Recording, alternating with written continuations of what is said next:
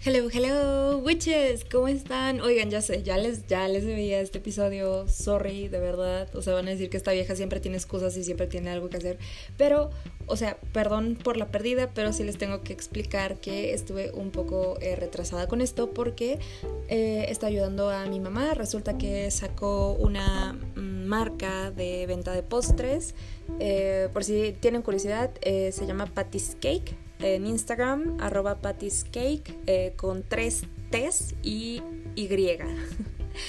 y bueno, eh, si viven acá en Puebla, eh, pídanle postres, la verdad es que están deliciosos, les van a gustar mucho. Tiene eh, natillas, crema catalana, cupcakes, waffles, eh, cocoa bombs, que son estas esferitas que las pones en leche caliente y sale una cocoa deliciosa. Las tiene de todos los chocolates, las tiene veganas, keto, etc. Entonces está delicioso y pues si quieren comprarle a mi mamá estaría maravilloso. Pero bueno, sin más ni más, vamos a seguir platicando de eh, los amuletos y los talismanes que les venía contando el episodio pasado, que hablamos del tetagramatón, del ojo turco, que es el nazar, eh, la mano de Fátima, etcétera, etcétera, ¿no? Desde el comienzo de la historia, los seres humanos hemos querido evitar a toda costa la mala suerte y protegernos de destinos horribles o bien atraer la buena fortuna por medio de objetos considerados como eh, objetos de poder. Cada cultura y cada religión tiene amuletos que son propios de esa cultura y con los que se identifican, y muchos de ellos se parecen.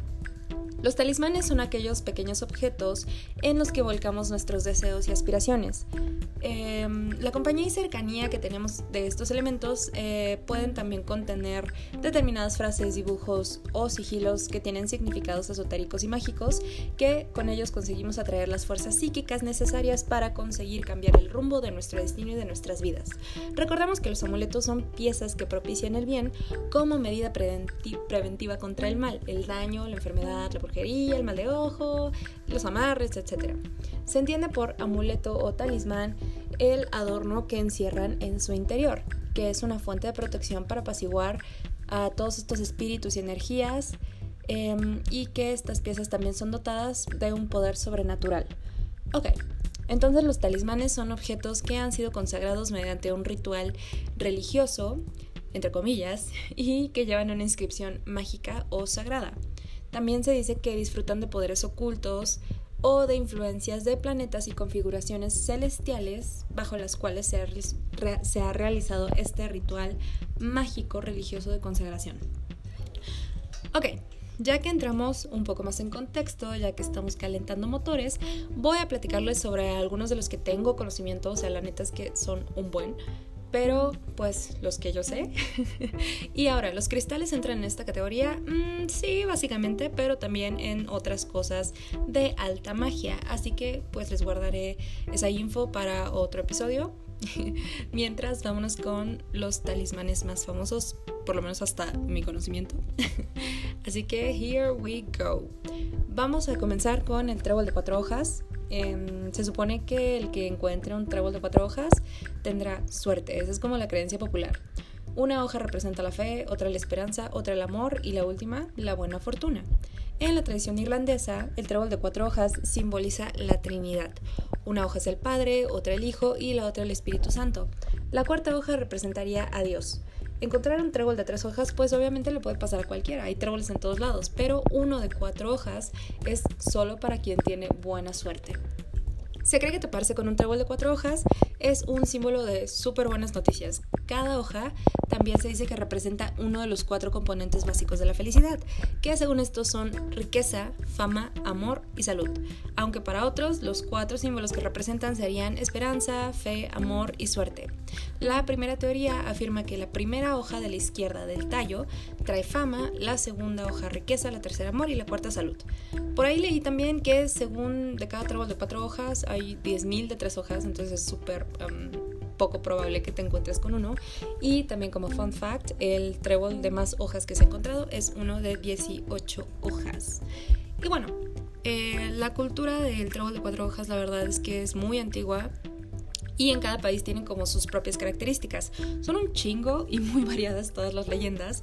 Por ejemplo, cuando Eva fue desterrada del paraíso, se dice que se llevó consigo un trébol de cuatro hojas, siendo este un acto pudoroso. Entonces, continuando con la misma línea, según esto, si una mujer joven encuentra un trébol de cuatro hojas, se dice que se va a casar con el primer hombre joven que vea a partir de ese momento. Imagínate qué creepy, qué cringe, que no sé, te encuentres ahí caminando por el bosque y de repente como que alzas un trébol y te encuentras a alguien y es como, mm, no, gracias. Eh, también algunos creen que el trébol debe guardarse en el zapato o ponerse a secar entre las hojas de la Biblia. Ah, bueno, y obviamente también hay leyendas mitológicas del mundo de las hadas. Existen dos leyendas que se oponen, según yo. Eh, la primera afirma que las hadas los utilizan como para recobrar fuerzas basándose en Basándose en esta leyenda, es que se recomienda contar con un trébol de cuatro hojas para recobrar energía y deshacerse del estrés acumulado, ya sea como un trébol natural o un dije de trébol de plata. La segunda teoría eh, asegura que las hadas no soportan los tréboles de cuatro hojas. Entonces de esta leyenda se desprende la creencia que se dice que un trébol de tres hojas nos protege de las hadas y uno de cuatro hojas nos convierte en dueños de las hadas. De todos modos, la primera es la más difundida en todos los cuentos de hadas que existen donde se afirman pues que realmente son beneficiosos para ellas.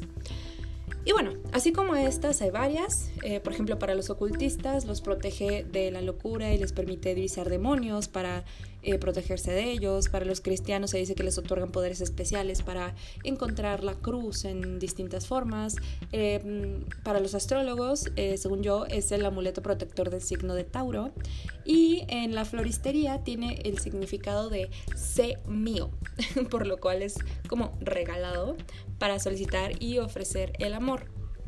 Ahora, obvio igual acá entra el Día de San Patricio en Irlanda, que también em, se dice que se utilizan tanto los de tres como cuatro hojas para un ritual que consiste en ahogar los tréboles en un líquido para agradecerles la protección de los malos alcoholes o de los alcoholes que los afectan. y bueno, podría pasar horas hablando de los tréboles y contándoles de todo un poco, pero, ah, por cierto, me acordé de un libro que leí en prepa que era, uff, de mis favoritos. Y justo la portada tiene tréboles, por eso me acordé. Es que así funciona mi cerebro, la verdad, pienso muy rápido. Eh, el libro se llama Lamento. Es un churro de novela de romance juvenil, o sea, la verdad está como todo cheesy.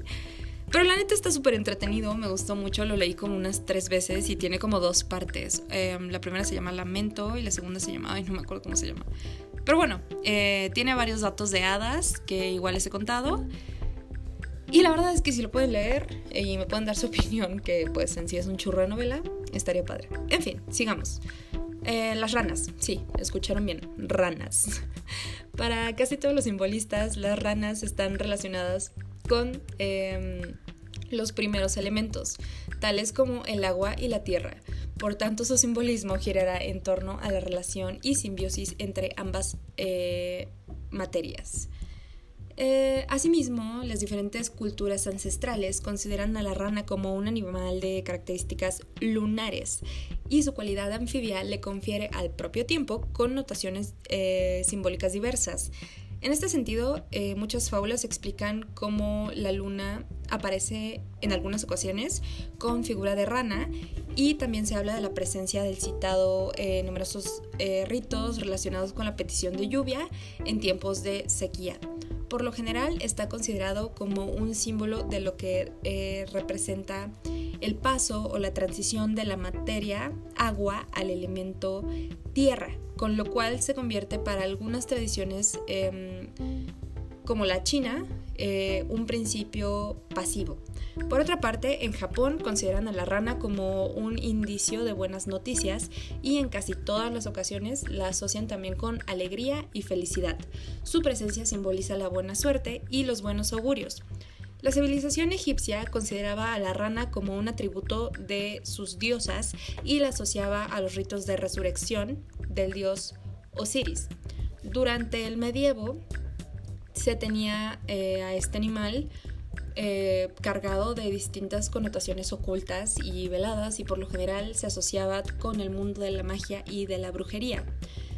Eh, pero bueno, este rollo de animales todavía no se acaba, o sea, tenemos una lista larga y vamos a seguir con el escarabajo. A todos nos suena, la neta, creo que la mayoría hemos visto The Mummy, pero bueno, el símbolo del escarabajo aparece en jeroglíficos, estatuas y esculturas. Bueno, como les digo, en Egipto veremos por todos lados, no he ido a Egipto, pero pues me han contado, em, esta representación de la forma típica del escarabajo tanto en dibujos como estatuas, piedras, pero ¿qué significa realmente? ¿Cuál es la relevancia de este símbolo? Em, bueno, el escarabajo ha sido divinizado durante el antiguo Egipto.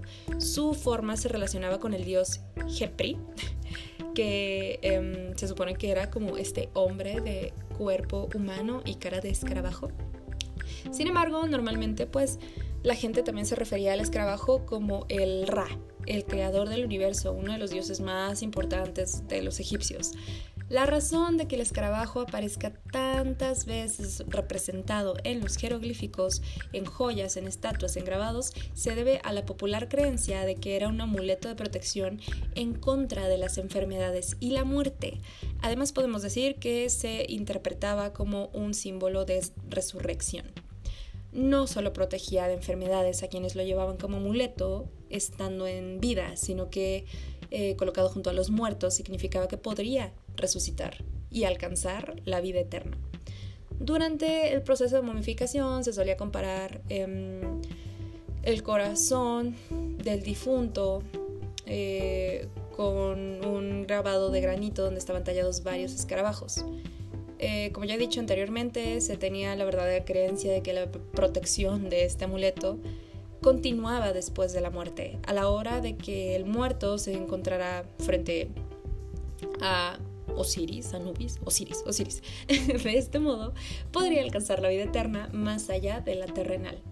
El símbolo del escarabajo aparece muchas veces grabado también en sarcófagos, en salas sepulcrales, Em, de este, ¿cómo se dice? Del Valle de los Reyes y de las Reinas en Luxor, así como en otras tumbas alrededor del país. Este es un claro ejemplo de cómo se creía realmente que funcionaba este talismán de protección. Y aún hoy en día se mantiene, ¿eh? o sea, la creencia de que el escarabajo funciona como buena suerte. Eh, igual me contaron que en muchos mercados en Egipto eh, pueden encontrar pequeños escarabajos tallados de lapislázuli o de otras piedras, pero en general de color azul, que se venden y pues, no sé, como dije, eso para llevar en la cartera y así. Ah, seguimos con una igual que es como famosísima, que es la herradura. La herradura que hemos visto en puertas, en ventanas, etc., se considera que da muy buena suerte y se cuelga en las puertas de las casas para protegerlas y bueno, llevar fortuna a la familia que viva dentro de esta casa. Estas cerraduras se creían que daban fortuna porque las elaboraban los herreros, que en época antigua se les tenía por comerciantes súper afortunados. Como trabajaban el fuego y el metal, se creía que poseían también poderes especiales. Imagínate como ser herrero y, oh, también es un mago. Estaría buenísimo. Asimismo, la herradura es el más común em, y el más famoso amuleto que conocemos, bueno, talismán de la buena suerte. Eh, la podemos encontrar representada en toda clase de modelos de joyas, tapices, logos. Colgar herraduras tras las puertas como un acto mágico de protección eh, todavía se puede encontrar aquí en Europa, donde también se pueden encontrar clavadas en casas, en graneros, en establos, como les mencioné. La creencia popular de las cerraduras como símbolo mágico se extiende desde Italia, pasando a través de Alemania y llegando a Inglaterra y a los países escandinavos. También es muy común encontrársela con, eh, perdón, también encontrarse con puertas construidas en forma de herradura. Em, en las regiones donde se coloca la herradura hacia arriba, la gente entiende que ésta actúa como recipiente divino, tal y como el cáliz en las operaciones mágicas, recogiendo esta bendición divina, recibida, fertilizándola y llevándola a la manifestación de nuestras vidas. Por eso eh, se cree que colocar la herradura boca abajo hace que esta bendición se pierda o se desaproveche. Este es un concepto em, muy importante tanto en el mundo del desarrollo espiritual como en el mundo de la magia y en otras ramas místicas espirituales y es por ello que, según esto, parece más recomendable colocar la herradura con sus puntas mirando hacia el cielo. Yo también los dije que he visto es que la herradura pues sí está viendo como para arriba. Pero también hay lugares en donde las cerraduras son colgadas hacia abajo, porque la gente dice exactamente lo contrario, que la herradura debe volcar su contenido hacia ti, y si no, pues no tiene efecto alguno.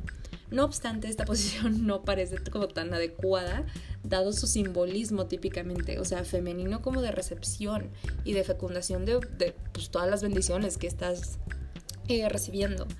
Eh, y ponerla boca abajo sería como anular la propiedad de recibir. Pero bueno, su función como amuleto de protección mágico, pues, o sea, es como la misma, ya sabes, como buena suerte, se relaciona con fuerza em, y pues con distintas bendiciones que podemos atraer en el hogar. Eh, también se dice que, eh, o sea, si colocas una herradura en tu casa, es porque vas a entender que no pasarán brujas ahí. Entonces como que no sé si nos funciona a nosotras mucho. Vamos a continuar con otro animalito que es el elefante. Para los indios significa fuerza y prosperidad. Para que dé suerte, debe tener la trompa hacia arriba y estar caminando. Si tiene la trompa para abajo, vas a traer energías negativas. Ahora, ¿hacia dónde se colocan y cómo deben tener la trompa?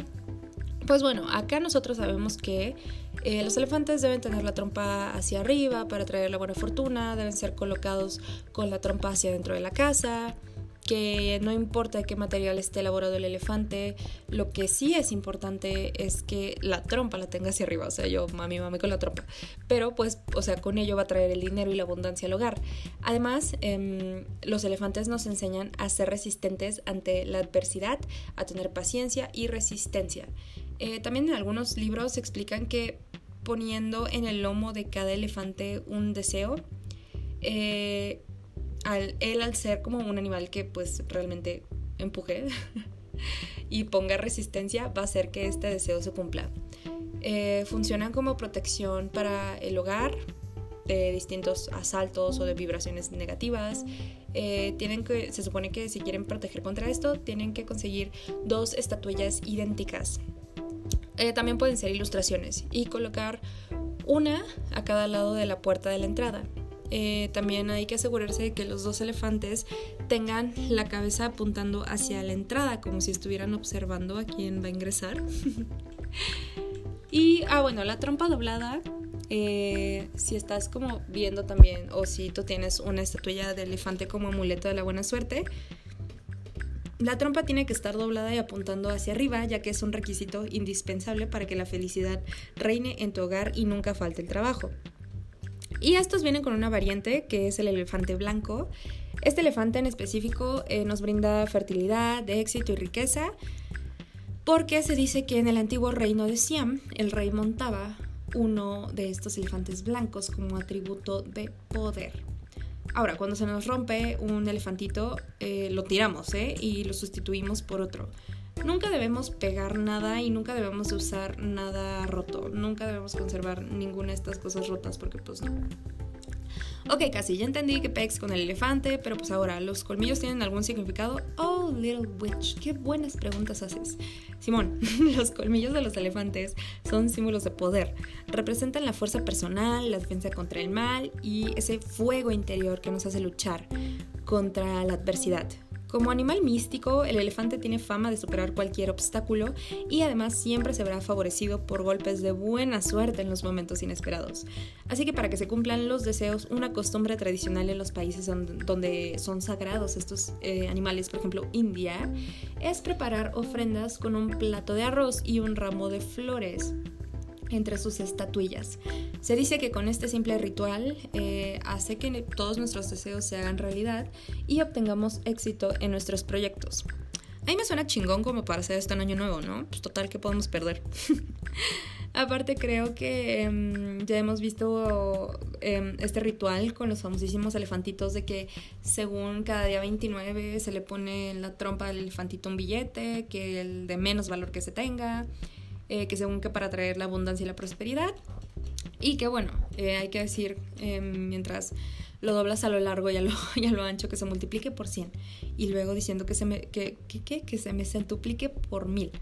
Y ya, al siguiente mes del día 29 lo cambias por uno nuevo, te gastas ese dinero para que pues el dinero vaya circulando y fluyendo en tu vida, ¿no?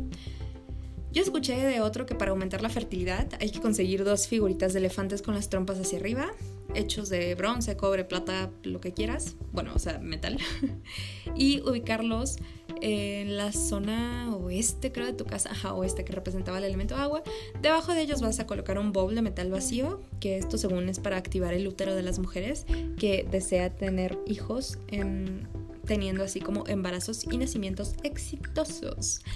También se pueden poner elefantes en la habitación principal, uno en cada mesita de noche, con la trompa igual apuntando hacia el centro de la cama, que según esto pues enaltece las buenas energías eh, cada que exista eh, un acto sexual de pareja, auspiciando una maravillosa fertilidad. ok, Seguimos con otros consentidos para mí que son los búhos y las lechuzas y aunque en algunas, en algunas culturas la verdad es que se consideran negativos como en esta, en la mexicana, que siempre dicen como hay una lechuza, una bruja. en la mayoría de otras culturas se tienen como símbolos de sabiduría y de protección del hogar. Por ejemplo, en Japón se considera que el grito de la lechuza realmente alerta de los peligros. También se tiene la creencia de que el tener un encuentro de forma casual con un búho es una excelente señal de buen augurio en todos los sentidos, pero más en el aspecto económico.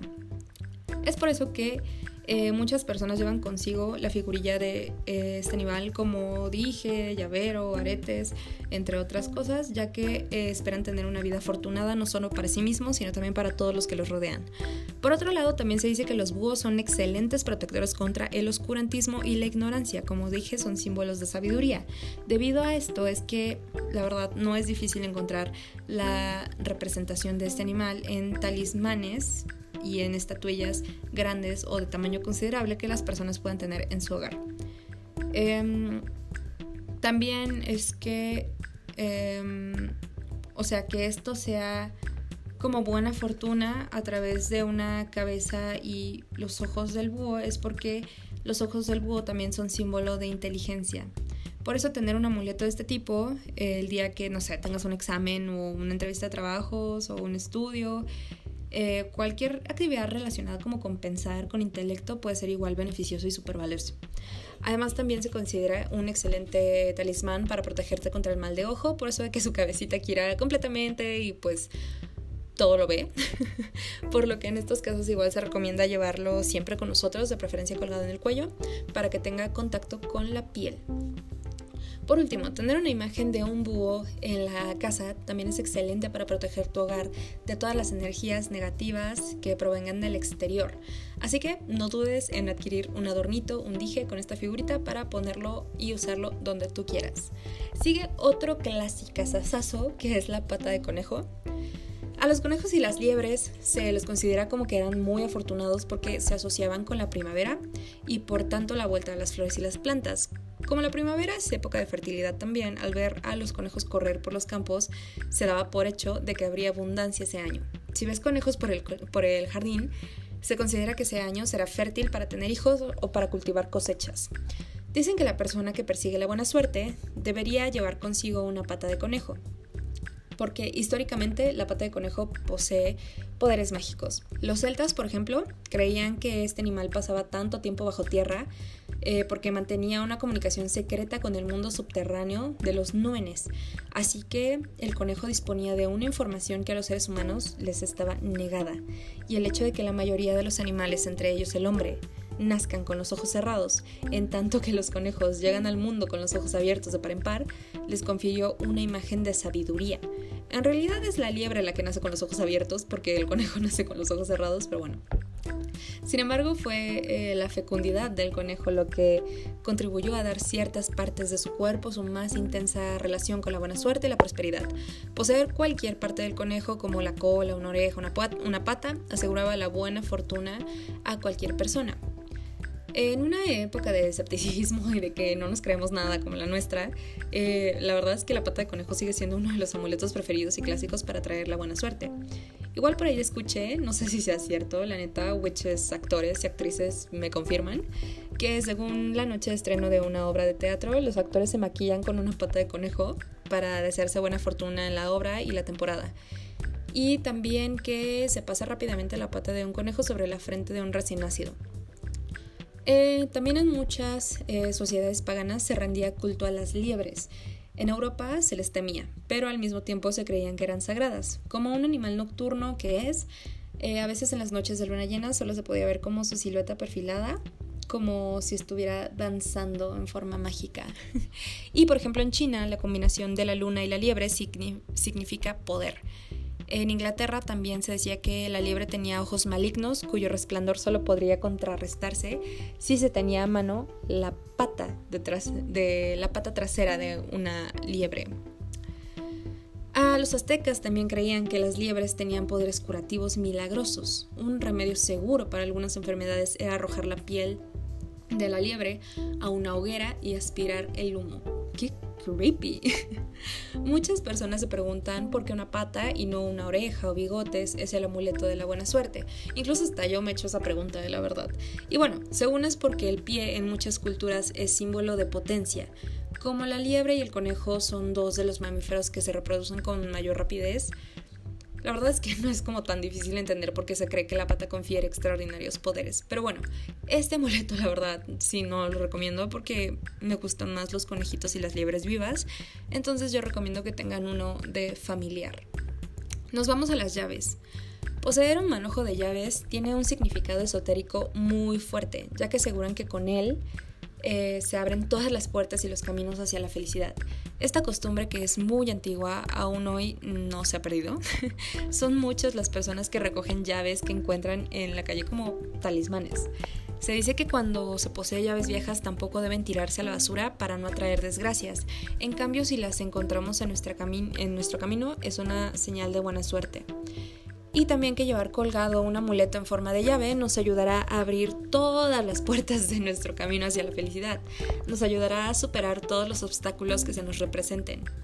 Las llaves también se utilizan para tener influencia sobre los demás y así lograr una mejor posición en el trabajo o equilibrar la convivencia diaria con padres, esposos, hijos. Dice también una leyenda que cada persona necesita la llave de su corazón para ser completamente feliz. Esta llave la tiene la persona que amas. Es por eso que llevar un amuleto con forma de llave y terminación de corazón colgado en el cuello ayudará a encontrar al ser amado. También es un gran regalo dar un, dije con forma de corazón y centro de candado y quedarte con la llave. Ayudará a mantener una unión con tu pareja. Así que ya saben, viene Navidad, ¿eh? Regalen llaves y corazoncitos eh, y candaditos, witches. Y si son de que poliamor, pues muchos de esos, ahí sí. Continuamos con Buda. Buda es un talismán muy poderoso y bastante afamado en el esoterismo. la figura de Buda, este, este, este monito todo gordito y bonito y sonriente, se supone que atrae la abundancia y la riqueza.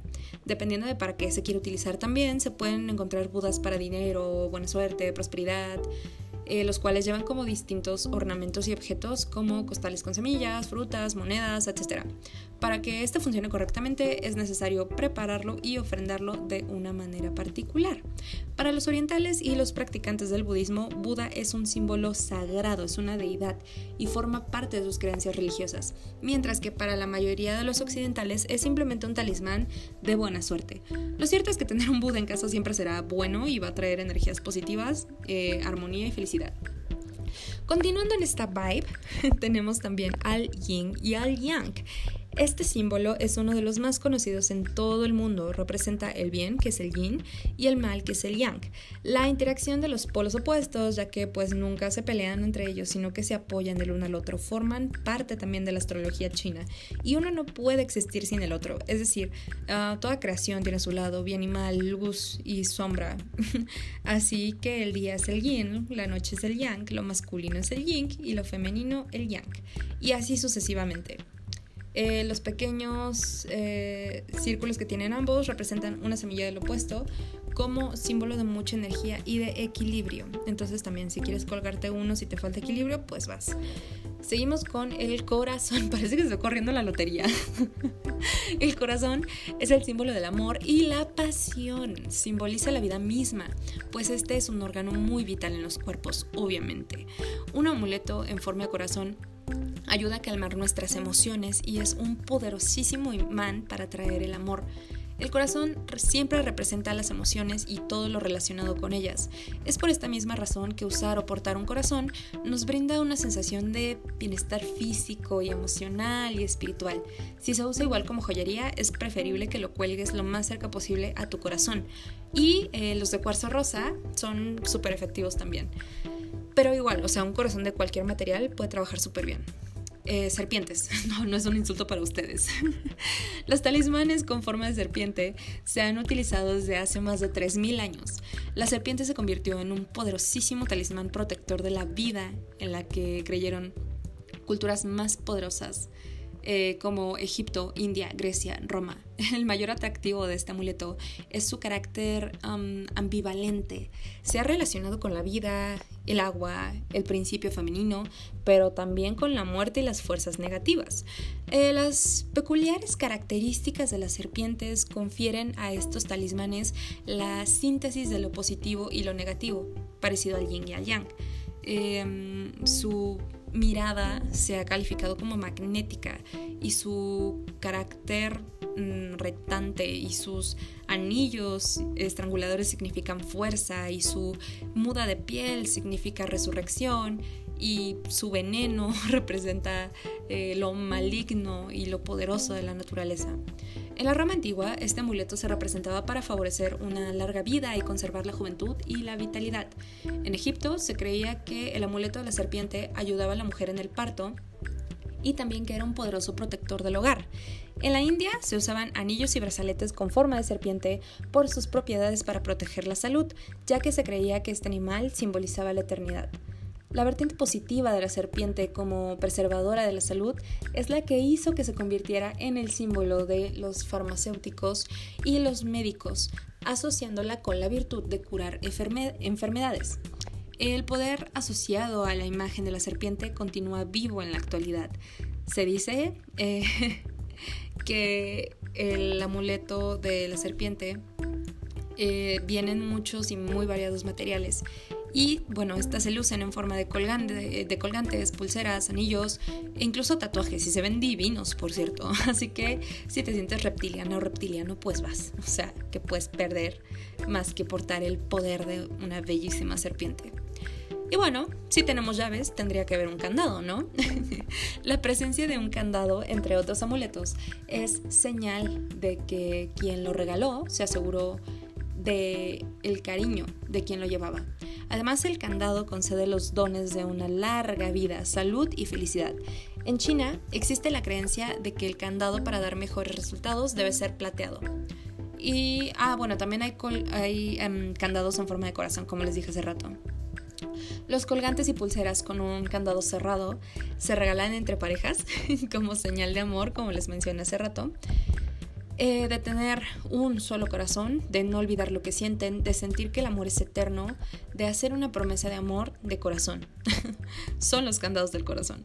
Ahora, algo que all of us witches amamos, la luna. En todas las épocas y culturas, la luna creciente ha ejercido sobre los humanos una poderosa atracción porque representa el inicio de un nuevo ciclo. La luna ha estado desde siempre vinculada a la alternancia de las estaciones y de las épocas de lluvias, a la fecundidad de la tierra y de los animales, a la siembra, etc. En Egipto asociaban la luna creciente con la diosa Isis, símbolo de lo femenino y protectora de las madres y de los recién nacidos. En Roma, las mujeres jóvenes lucían en el cuello lunas crecientes porque creían que de esta forma tendrían hijos sanos y fuertes. También se recomendaba em, usar una, de estas para desilusiones y fracasos amorosos. en la actualidad continuamos eh, usando amuletos en forma de luna creciente, igual, hechos de distintos materiales, aunque los más valorados la verdad es que son de plata. Se cree que llevar un amuleto que represente la luna creciente evita discusiones violentas, agresiones y accidentes. Eh, les voy a contar sobre algunas creencias populares sobre los poderes de la luna y por qué cargan un talismán que nos recuerde su belleza y su poder. Se cree que cortarse el pelo en cuarto creciente hace que crezca más rápido y fuerte, ya se los había dicho, mientras que si cortamos las uñas en, cuarto menguante crecerán más despacio. En luna llena y creciente nacen más bebés y que en periodo de luna creciente es cuando Deben sembrarse y plantarse árboles porque crecerán más rápido y serán más fuertes y darán muchos frutos. Ahora les tengo una bien interesante, el martillo de Thor o Mjolnir. El martillo de Thor es quizás el símbolo más distinguido em, por todos los vikingos eh, de antaño, ya que fue un talismán utilizado por los pueblos germánicos y obviamente alcanzando una gran difusión durante la era vikinga. Mjolnir significa demoledor y representa el arma más poderosa de los dioses, capaz de derribar montañas y de destruir casi cualquier cosa. En la tradición mitológica se dice que los rayos y truenos de las tormentas los produce el dios Thor cuando ejecuta golpes con su poderoso martillo. Todos hemos visto Marvel. Como amuleto, el martillo suele llevarse en forma de colgante fabricado de algún metal, de madera o incluso de hueso. Igualmente también eh, me parece que es común verlos en anillos, camisetas, eh, decoraciones y se le atribuye un gran poder protector a todo aquel que lo porte, dotándole del coraje necesario para hacer frente a todas las adversidades que se le presenten en la vida. Así que si sientes esa vibra vikinga corriendo en tus venas, tal vez debas conseguirte uno de estos. Ahora vamos con la tortuga. Las tortugas para los griegos y los romanos eran símbolo de fertilidad. Para los chinos y los indios, la tortuga simboliza el universo y tienen el secreto de los cielos y la tierra dentro de su cuerpo. En el mundo de la brujería, el caparazón de tortuga se usaba para predecir el futuro. En la mitología china también se creía que la tortuga eh, ayudó a crear el mundo. Está unida al dragón como símbolo de buena suerte. Em, también en la mitología de Tahití, la tortuga es la sombra del dios del Señor de los Océanos. En la Polinesia, la tortuga personificó al dios de la guerra Tú, eh, así se llama. los dibujos de tatuajes de tortugas eran habituales entre los guerreros de Polinesia. Y bueno, para usarla como amuleto de protección según el Feng Shui, eh, en nuestros hogares debemos colocarla en la parte trasera de la casa. Como símbolo de buena suerte la tendremos como familiar también, eh, en nuestro jardín, en nuestro negocio, eh, poniéndolas en dirección norte para fomentar las buenas influencias en todos los proyectos, estudios y negocios. Para atraer la riqueza y el dinero, las tortugas deben colocarse en zona oeste de la casa o negocio o bien frente a la puerta principal. También se usa poniéndola eh, sobre monedas de diferente, de diferente valor. Ya está hablando de las estatuillas. Y les mencioné que estaba unida al dragón.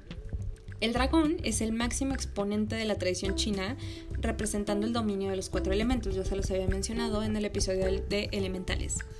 Eh, tierra, aire, fuego, agua y trae la esencia de la vida en forma de aliento celestial conocido como Shang-Chi.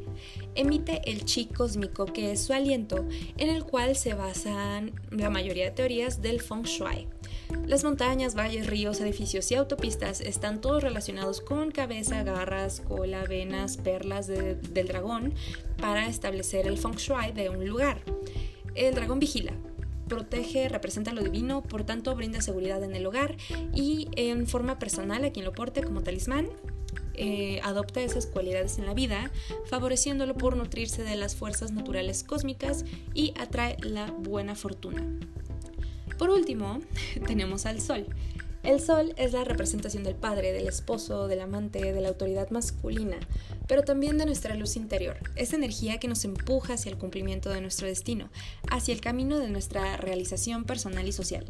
Representa el epicentro de nuestro ser, nuestro ser existencial, nuestra referencia espiritual, la huella de nuestro ADN, el que origina nuestra fuerza vital y nuestro potencial, creador en busca de nuestros ideales. El sol es la expresión fundamental de nuestra personalidad visible y escondida, el que nos procura de habilidad para afirmarnos y distinguirnos y el que conlleva las principales preocupaciones existenciales sobre nuestro futuro. Es además también quien determinará, siguiendo su posición en un tema natal, la nobleza y generosidad eh, del corazón, el amor y la lealtad. Y habiendo dicho esto, bueno, o sea, si quieres colgarte igual un dije del sol para recordar todo lo que te acabo de decir, también es padrísimo. O puedes tener una pulsera en el lado izquierdo con todos estos charms que te llamaron la atención. Y bueno, como les dije, me podría seguir otros cuatro días hablando de esto. Pero tristemente hemos llegado al final de este episodio. Eh, como siempre, espero que lo hayan disfrutado. Definitivamente lo sentí más movido que el anterior. Pero neta, es que no saben el nivel de resumen que les hago, pues para que les queden claras las cosas, pero pues a la vez que no estén como tan largos. Obviamente pueden preguntarme con confianza si tienen alguna duda o algo les da curiosidad. Yo acá ando. Y les tengo muchísimas cositas preparadas. ¡Uy, qué emoción! En una semana les haré igual el último episodio del año sobre el solsticio de invierno y Yule. Y pues nos vamos a el winter break. Pero pues eso con volver en enero, ¿eh? Para seguirles contando de todo un poco. Y bueno, sin más que decirles por el momento, disfruten, consigan sus amuletos y talismanes, estudien, etiquétenme en stories de lo que hagan, en fotos, lo que quieran. Yo amo y vivo para el chisme. o en caso igual de que quieran un amuleto en específico, con confianza, escríbanos a Flux Magic. Eh, tenemos igual una variedad de amuletitos muy lindos, muy monos, ya cargados y listos para usar. Y bueno, ya, eso es todo. Bendecidos sean witches los TQM. Nos vemos en la siguiente. Chao.